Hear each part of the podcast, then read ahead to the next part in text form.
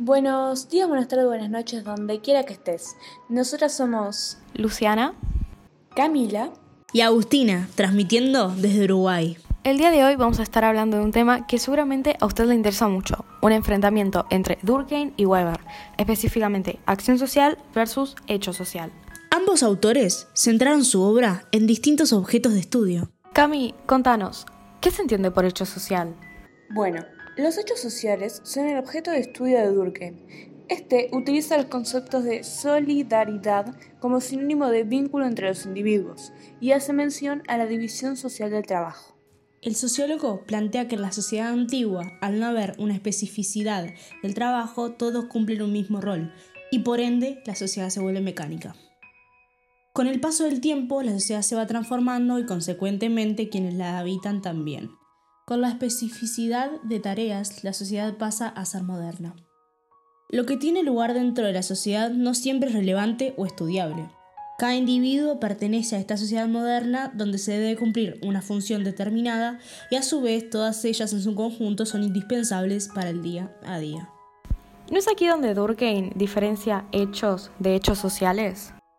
Sí, así es. Durkheim plantea que si todos los hechos fueran sociales, la sociología no tendría objeto de estudio.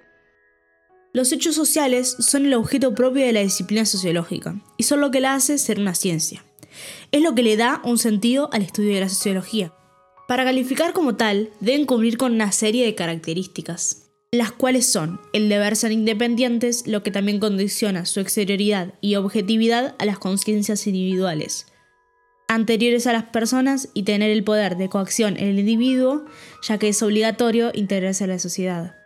Son maneras de obrar, pensar y sentir colectivamente, no todos, pero sí la mayoría. Muy bien, Aclarado esto, sigamos con nuestro segundo protagonista, Weber, quien centra su trabajo en la acción social, definiéndola como la conducta humana con sentido y dirigida a la acción del otro. Y Lu, capaz que puedes contarnos un poco de qué significa esto. Bueno, lo primero a tener en cuenta es que para Weber lo más importante es la intención del individuo, siendo esta una gran diferencia con Durkheim, ya que desde un principio nos marca que esta acción es un comportamiento humano mentado, esto refiriéndose al motivo, a la intención o, digamos, el sentido subjetivo de la acción. Y cabe destacar que cada individuo puede tener una motivación personal distinta por una misma acción. Estas motivaciones pueden ser futuras, se espera una respuesta no inmediata de una acción, actuales, la acción es casi inmediata, y antiguas, la acción se efectúa en base de algo que ya pasó. Un ejemplo de estas últimas puede ser el hecho de que alguien visite a un familiar fallecido en el cementerio. La acción es movilizada por la intención que uno tiene, como lo puede ser recordar en vida lo que la persona significó para uno, pero también puede ser un acto de remordimiento hacia el difunto por una acción pasada. Todo depende del individuo. En cuanto a esto, Weber creía firmemente que uno, al ver una acción social ajena desde afuera, no podría comprender el verdadero motivo del accionar, ya que, como ejemplificó anteriormente Lu, a menos que sea la persona la que lo realice, no se puede juzgar una acción solo con verla, debido a que no es de conocimiento general la intención concreta del individuo.